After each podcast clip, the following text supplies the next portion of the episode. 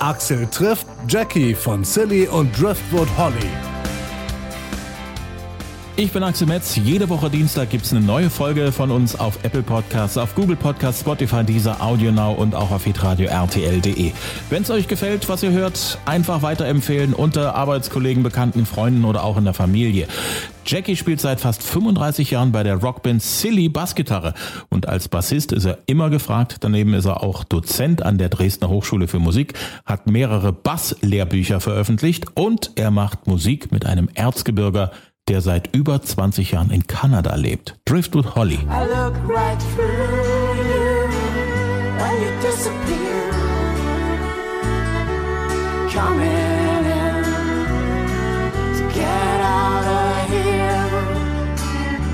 I will not lie until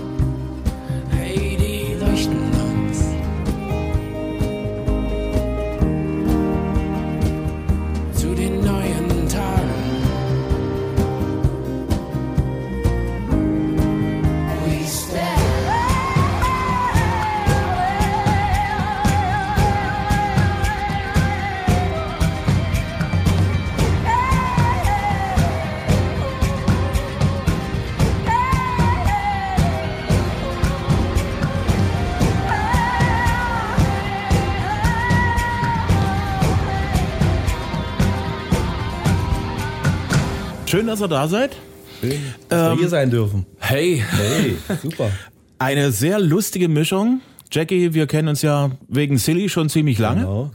Dich kenne ich noch gar nicht, beziehungsweise freue mich, dich kennenzulernen, Holly. Ich freue mich auch. dich Das Lustige, das Lustige ist, deine Frau kenne ich wiederum länger als euch alle in Summe. Wow.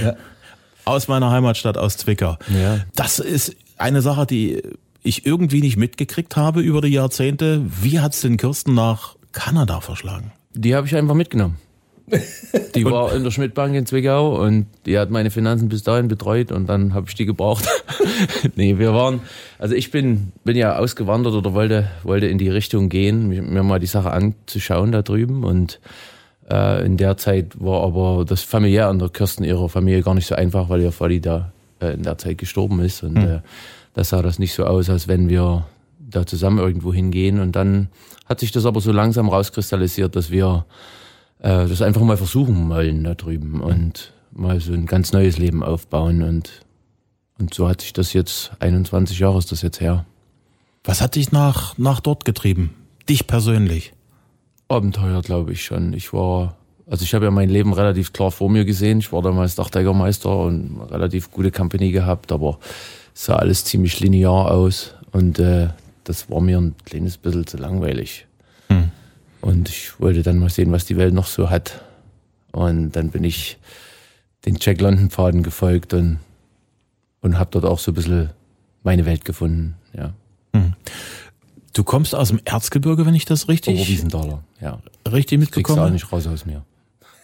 Das durfte sich, das durfte sich aber auch für die Gegend da in Kanada wirklich sehr, sehr gut eignen, oder? Ja, ich bin praktisch von einer Muppet Show in die andere gezogen. ja, also wenn du Winter magst, ich mag ja Winter oder ich mag verschiedene Seasons, ich weiß nicht, wie das auf Deutsch ist. Jahreszeiten. Hm. Ähm, und da oben ist ja auch ordentlich Winter. Also jetzt nicht mal ganz so kalt, wie es war, wo ich hingezogen bin, aber ich mag schon Winter auch sehr und den Unterschied zwischen Sommer und Winter, ja. Merkst du den Unterschied, dass es milder wird? Deutlich? Also da absolut super deutlich. Das ist eigentlich im Umsturz. Also wir haben, um nur mal ein Beispiel zu nennen, Äh, die letzten 12.000 Jahre war es relativ sicher, dass der Yukon River zufriert und ich wohne auf der anderen Seite von dem Fluss und die letzten zwei Jahre ist er nicht zugefroren, was heißt, kannst nicht in die Stadt. Und äh, da sind die ersten Klimaflüchtlinge, sind praktisch direkt meine Nachbarn, die junge Kinder haben und die Jobs haben in der Stadt, die mussten wegziehen. Die mussten rüber. Ja. Also da, da, ich habe einen guten Farmerfreund, der das so in Almanach geführt hat für die letzten 35 Jahre und der hat vor 20 Jahren schon gesagt, jetzt, jetzt geht's los. Ja. So lange ist das dort abzusehen. Wahnsinn. Ja. Ich meine, wir dealen natürlich auch mit extremeren Temperaturen, daran kann man das auch besser sehen. Ne? Wenn du ein relativ gemäßigtes Klima hast, dann ändern sich nur kleine Temperaturunterschiede. Aber wir kommen ja im Winter manchmal von minus 60 Grad. Und das sehen wir schon lange nicht mehr. Also wenn wir Glück haben, haben wir jetzt mal noch ein paar Wochen minus 40 oder so. Wie fühlt denn sich das an? Minus 40 Grad. Äh, super. Ja, gehst rein, trinkst Wein. Ich fand's klasse. Als ich das erste Mal bei Holly in Dorsen waren, waren so Höchsttemperatur minus 25 und eine Nacht war minus 43. Ja. Da sind wir schön rausgegangen. Das war in der Nacht. Die Nordlichter kamen raus, haben ein Lagerfeuer angemacht und haben Yukon Jack getrunken. Das ist ein Whisky mit Honig. Ja, das ist fantastisch. Also das Licht ändert sich sehr in kalten Temperaturen. Äh, Die Luft wird sehr klar, der Sound wird anders, der Sound travelt anders in kalten Temperaturen. Und äh, es ist eine, eine Schönheit, die man nicht sieht, wenn man sich nicht in die Extrembereiche begibt. Ja. Nun hast du dich von einer ziemlich sicheren Dachdecker-Karriere, ja. die, sagen wir mal so, auf, auf einem gewissen Niveau dahin gegangen wäre, Ja. voll ins kalte Wasser gegangen, praktisch in den, in den kalten Schnee sogar, ja. ins, äh, ins Zugefrorene. Wie hast du dich dort finanziell über Wasser gehalten? Mit Dachdecken am Anfang oder? Nee, überhaupt nicht. Das habe ich eigentlich nie wieder gemacht. Ich habe so viele Dächer gedeckt, dass ich wirklich auch mal was anderes machen wollte. Ich habe auch äh, so ein bisschen eine Talentsuche nochmal angefangen, was ich noch alles so kann und äh, habe dann erstmal eine kleine Firma gegründet, äh, wo ich einen Pferdewagen gebaut habe. Ich habe so einen alten Covered Wagon gebaut, so einen Paris-Schooner und habe mir ein riesenschweres Pferd gekauft und habe dort oben so Town-Touren gemacht und bin erstmal 5000 Kilometer mit dem Pferd gefahren. Ja, das war so mein erster Job. Da hat zwar nichts gebracht, aber da hat mich über Wasser gehalten. Und hat aber sehr, sehr viele Geschichten produziert. Und ich bin ja Geschichtensammler und Momentesammler. Und da war das natürlich ein- eine kleine Goldmine da, ja. Nun reist du regelmäßig hin und her zwischen den Kontinenten, Ja, das hätte ich auch mal nicht gedacht. machst hier viel Musik. Ja. Damit fliegst du ja wirklich also permanent hin und her. Wie sieht denn dein Jahr so Äh, nee, aus? nicht so, nicht so permanent. Also wir machen so, glaube ich, so acht Wochen Tour im Jahr, je nachdem, wann die Band auch Zeit hat. Äh, Die sind ja alle recht erfolgreich in ihren Projekten und dann versuchen wir das irgendwie zusammenzufummeln. Aber ich habe jetzt auch meine erste Solo-Tour gemacht, weil Silly war ja auf Tour jetzt mit den beiden neuen Sängerinnen. Ähm, aber das ist, das ist auch nicht, nichts Regelmäßiges. Ich, wir sind eine Weltband, wir sind überall, wo immer was Schönes ist, da gehen wir hin. Also wir sind nicht an irgendein Land gebunden. Wie hast du für dich rausgefunden, dass du dringend Musik machen musst? Also das ist, glaube ich, eine gute Medizin. Ich glaube, ich habe nicht gewusst, dass ich Musik machen kann. Ich war also die ersten 28 Jahre relativ unmusikalisch. Ähm, und dann habe ich aber angefangen zu fummeln und habe auch gesehen, dass ich schon viel erlebt habe, was sich natürlich irgendwie in den Texten wieder filtert. Und dann habe ich diese Resonanz gesehen und habe gedacht, wow, das ist, also wenn du das machst, das ist, glaube ich, so die schönste Arbeit, die du finden kannst. Dass du Abenteuer machst, Geschichten sammelst und dann darüber berichtest in einer Art und Weise, die anderen Leuten gut tut. Du bist da sozusagen irgendwie draufgekommen, jetzt bringe ich mir so ein bisschen mal Instrumentspielen bei und, und, und sehe mal zu, dass ich meine Geschichten, die mir im Kopf rumschwirren, in Lieder packen kann. Ja, das ist irgendwie so ein guter Freund geworden. Ne? Es ging also mit einem Akkord los äh, auf einer Wanderschaft, wo ich meine Gitarre geschenkt bekommen habe. Und ab da warst du einfach nicht mehr alleine. Ab da hast du das Instrument mitgehabt und es war dein Freund. Und dann habe ich auch gemerkt, dass eigentlich die coolsten Lieder der Welt meistens bloß drei Akkorde sind. Und dann habe ich gesagt, na okay, eine drei schaffe ich. und so ging das weiter. Und dann kamen die ersten Lieder, wo die Leute angefangen haben zu resonieren. Und die Resonanz gab es erstmal im Yukon-Gebiet. Ah, nein, dafür sind wir eigentlich zu weit weg. Also ich weiß nicht, wo du, ob du weißt, wo ich bin, aber ich bin ja fast unter dem Polarkreis. Und, also, unsere Zuschauerzahl ist recht begrenzt. Ja, aber wenn dort alle drei, die dort wohnen, dort begeistert sind, das ist ja auch mal eine Resonanz. Ja, ja, also das Ding, das Gebiet haben wir im Griff, ja. nee, nee, also das war dann schon auch äh, verbunden mit äh, Jackie kennenlernen äh, auf mysteriösen Wegen und äh, auch das deutsche Publikum, weil ich ja in beiden Sprachen schreibe und in beiden Sprachen singen kann, ja. Wie seid ihr eigentlich äh, übereinander ge gestolpert? Das ist eine sehr schöne Story, die ich auch immer wieder gerne erzähle. Also ich bin ja bekennender Kanada-Fan und schon immer dorthin gefahren. Also kann ich jetzt schon fast sagen, Jahrzehnte, das ist meine zweite Heimat geworden. Und irgendwann mal war ich mit meiner Freundin Antje dort und wir sind durch Dorschen, Dorsen gekommen und es hat geregnet und ich habe gesagt, komm, wir gucken uns trotzdem Dorsen an. Und plötzlich gehen wir an so einem Pickup vorbei. Äh, offensichtlich kein Mietauto, weil die sehen ein bisschen äh, schicker aus noch. Sehr schönes Fahrzeug. ja. Und auf einmal sagt meine Freundin zu mir, ey, guck mal, hier liegt ein Buch von Dirk Zöllner im, im Auto. Und, und äh, ich sag, Moment mal, hier am Ende der Welt liest einer von Scholle das Buch und ähm, wie, sie, wie sich übrigens später herausgestellt hat, hat das Buch äh, wiederum äh, Hollys Freundin gelesen. Also sozusagen indirekt haben uns unsere Frauen zusammengebracht, wenn Ja, man ja. das mal so, so, so sehen kann. Ich habe dann natürlich das, das äh, Dirk Zöllner gesagt, dass, dass dort jemand sein Buch liest. Und er sagt, das kann nicht sein, du willst mir schmeicheln, du hast es da reinmontiert. Ich sage, nein, nein, nein. Und seine damalige Freundin und, und Managerin, die sagte, ja, da gibt's irgendeinen Typen, der nennt sich Driftfotology, aber mehr wissen wir auch nicht. Und dann habe ich im Netz recherchiert und geguckt, das ist dann wiederum der Vorteil. Und da bin ich auf ein Lied gestoßen, Like a Hurricane. Und da saß in, der Holly da und mit noch einem Kumpel dann, Ja. den ich damals natürlich noch nicht kannte, mittlerweile kenne ich den. Und, und äh, ja, sag ich noch jetzt mal so, äh, habe ich mich sofort in seine Stimme verliebt. Ich fand das einfach toll, wie er gesungen hat. Äh, den Song kannte ich natürlich und dann haben wir Kontakt aufgenommen und ja, und so ist, so ist das sozusagen entstanden. Und dann habe ich auch gesehen, dass er nach Deutschland kommt und da irgendwie zwei oder drei Gigs hat. Versucht habe, eine Solotour zu spielen. Und dann habe ich ganz frech gefragt, äh, sag mal, Holly, dürfte ich da vielleicht so drei, vier Songs mitspielen? Hat er mir dann Gott sei Dank erlaubt. Aus den, aus den vier Songs wurden dann 24. ja, ja. Das war sehr lustig. Also unsere erste Begegnung war quasi an dem Tag, wo wir auch das erste Mal zusammen gespielt haben. Und die Tradition haben wir so gelassen. Alles Neue wird auf der Bühne gemacht. Genau.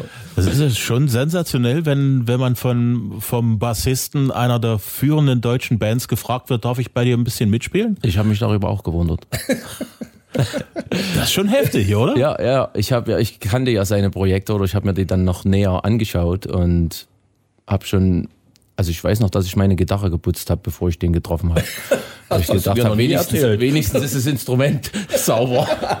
ne? Und äh, wir haben uns aber also mental und auch freundschaftlich und auch musikalisch äh, sofort verschweißt und das ist auch bis Absolut, heute noch ja. so. Also wir haben schon da auch eine ziemlich mystische, edle Verbindung, ja. Absolut. Das hat einfach sofort gepasst. Ich habe dann auch Pavel, unseren Geigern, dort auch das erste Mal kennengelernt und das hat auch gepasst. Wir haben dann zwei, drei Songs erstmal noch mal ein bisschen geprobt. Das passte auch irgendwie. Ja, und so ist es geblieben. Und dann zupfst du einfach mit. Na, der zupft nicht nur mit, der schraubt da so eine Wirbelsäule rein. Das ist, glaube ich, äh, für einen Mann wie dich großer Luxus, dort zu sagen, das ist mein Spaßprojekt. Da Musik machen generell macht sowieso Spaß, sonst würdest du es nicht tun.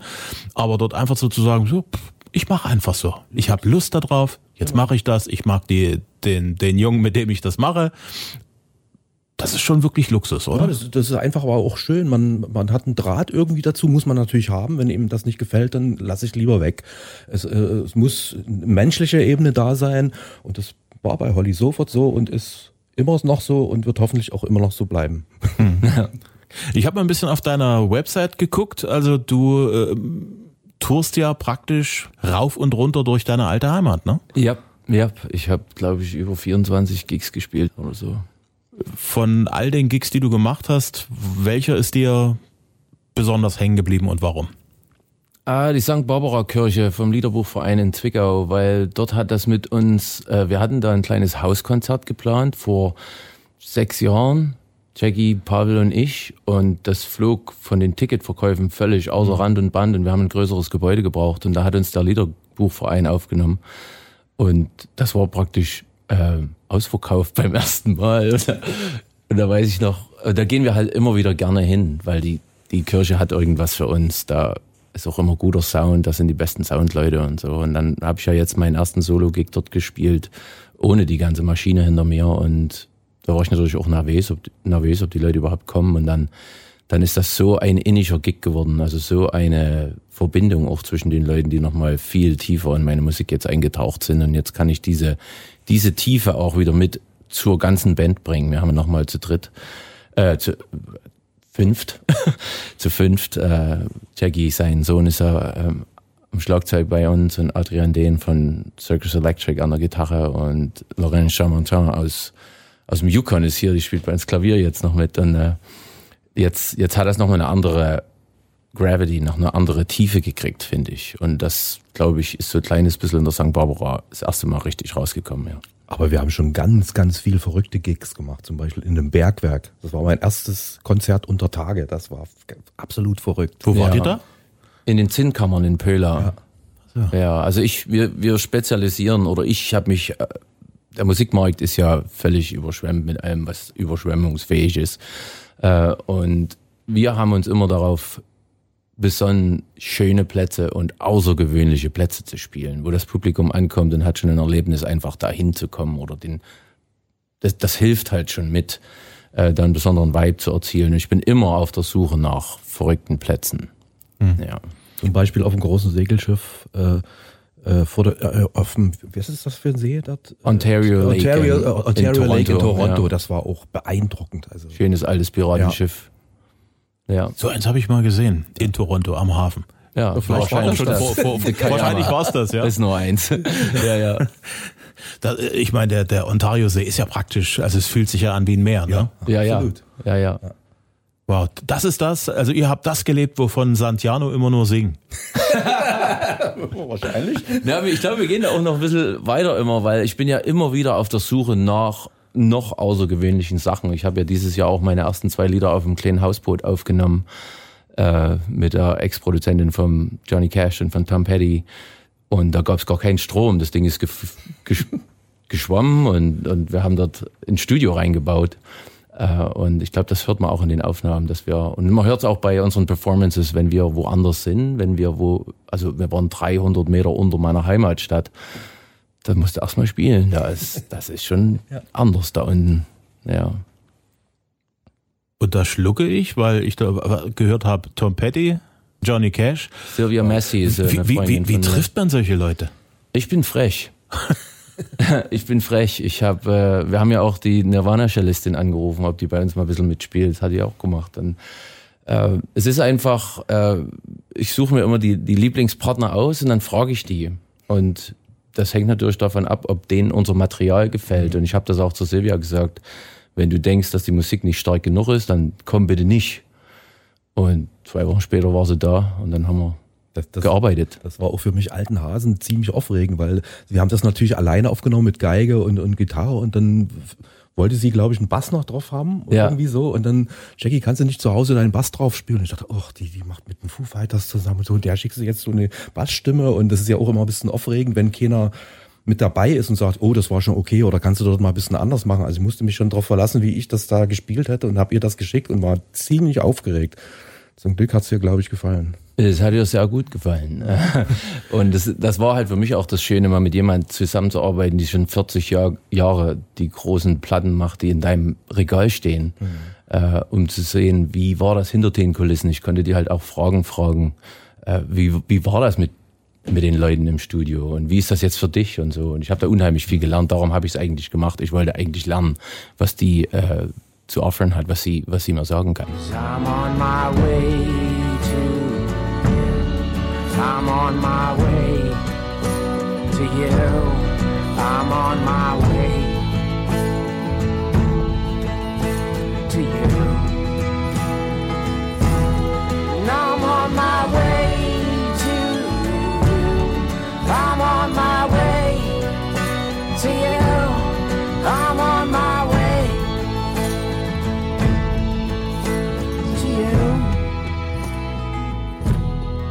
Um dort einfach mal so eine Größen der Rock- und Popmusik anzusprechen, muss man schon ein bisschen blauäugig sein.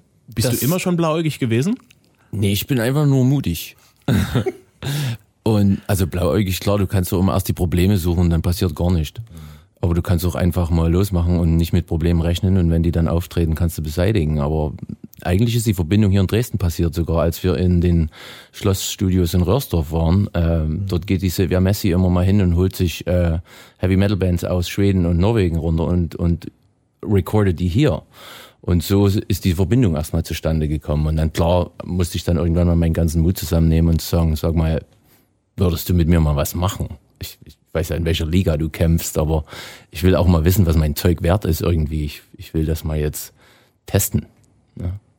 Und die ist genauso verrückt wie ich. Du sammelst so Stück für Stück verrückte Menschen um dich herum. Ja, ja, ja. Das ist sehr interessant, glaube ich. Also, das ist einer der größten Freuden meines Lebens. Ja. Familie hast du auch in, in Kanada. Zwei Jungs, wenn ich das richtig Ja, zwei mitbekommen Jungs, der habe. eine liegt gerade am Strand in Thailand und der andere macht gerade sein Abi. Gibt's das in Kanada auch ein Abi? Sowas? Wie, wieso noch? Nee, gibt's das da auch? Ja, ja, die machen alle zwölfte Klasse so, ja.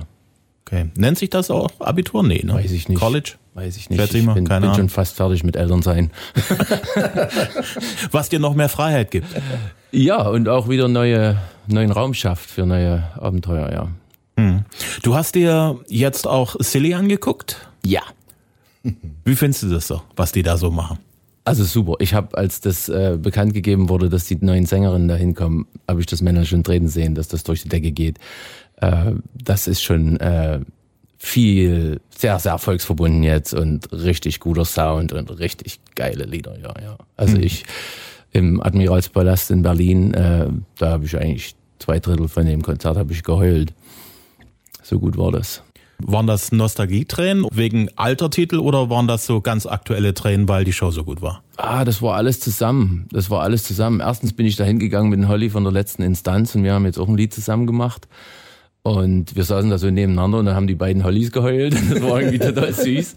Äh, es war natürlich auch die Freude für die Band.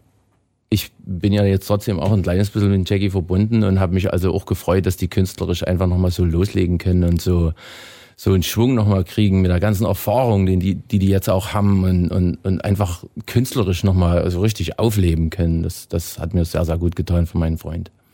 Was mich an euch so, so generell begeistert ist, klar, ihr werdet älter, aber ihr werdet, ihr seid nie eine Oldies, ein Oldies-Eck gewesen.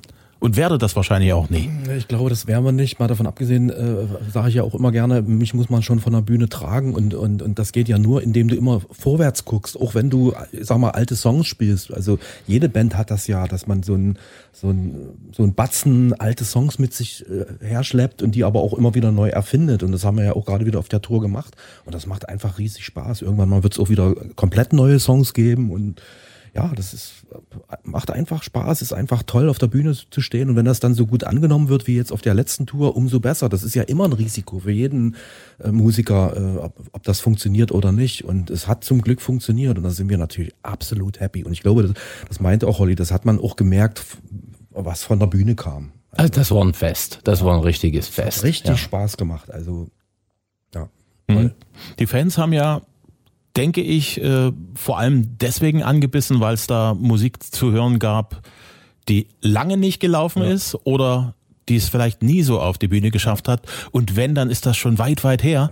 Was war da für euch so die Herausforderung, die ganz alten Sachen wieder frisch zu machen? Na, Untertitel der, äh, der Tour war ja äh, zehn Alben, zehn Städte, zehn Shows. Also wir haben in zehn Städten gespielt und haben das immer ähm, fokussiert auf ein ganz bestimmtes Album. Natürlich nicht die ganze Show, da brauchst du ja ein Rahmenprogramm, aber das war schon eine riesen Herausforderung. Wir haben uns in, insgesamt auf 64 Songs vorbereitet.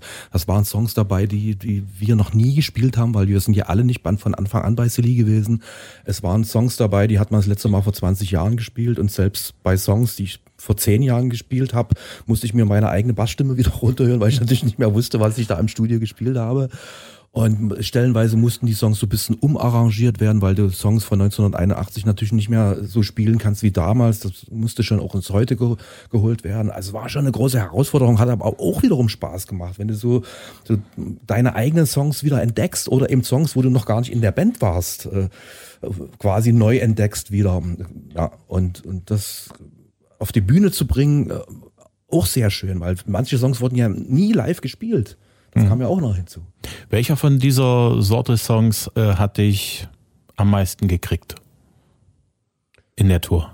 Ah, das ist äh, immer schwer zu sagen, weil im, im Endeffekt äh, gefällt mir immer alles. Ich weiß, das ist so eine blöde Aussage, aber es ist so. Nach wie vor ist mein Lieblingsalbum natürlich Asyl, äh, Par- das Paradies-Album mit Asyl im Paradies.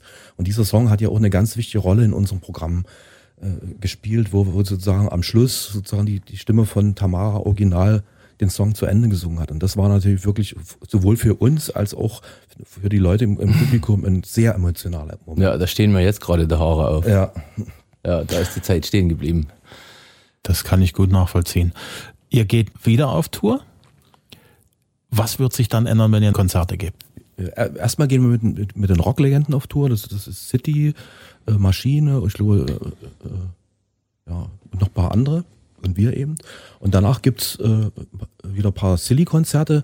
Ja, was wird sich da ändern? Wir, wir werden natürlich dann nicht mehr immer ein neues Programm spielen. Also es wird dann so kommen, dass, dass sich unsere Sängerinnen vor allen Dingen dann Songs raussuchen können aus dem großen Topf, der ja jetzt auch da ist. Das ist so schön, wenn man plötzlich so eine Menge an Songs zur Verfügung hat, wo, wo die und auch wir dann sagen, oh, den wollen wir jetzt auch jeden Abend immer wieder spielen. Und da gibt's schon ein paar Favoriten.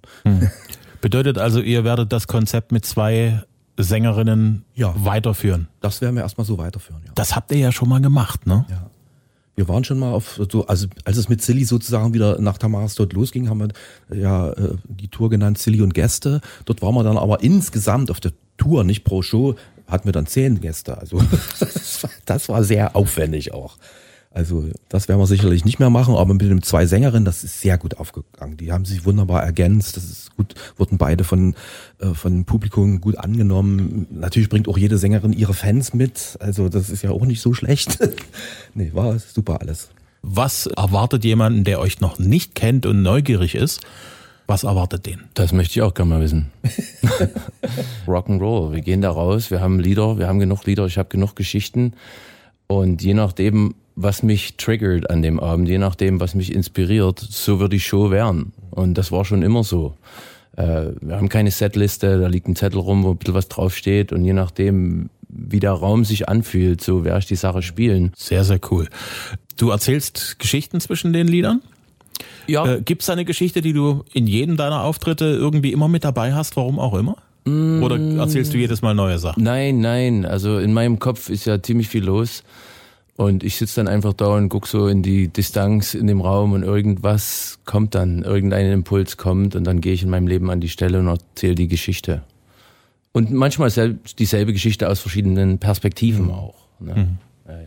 Geschichten reifen ja auch mit jedem Mal, wo man sie neu erzählt. Ja, ja, ja, immer. Die verändern sich ständig.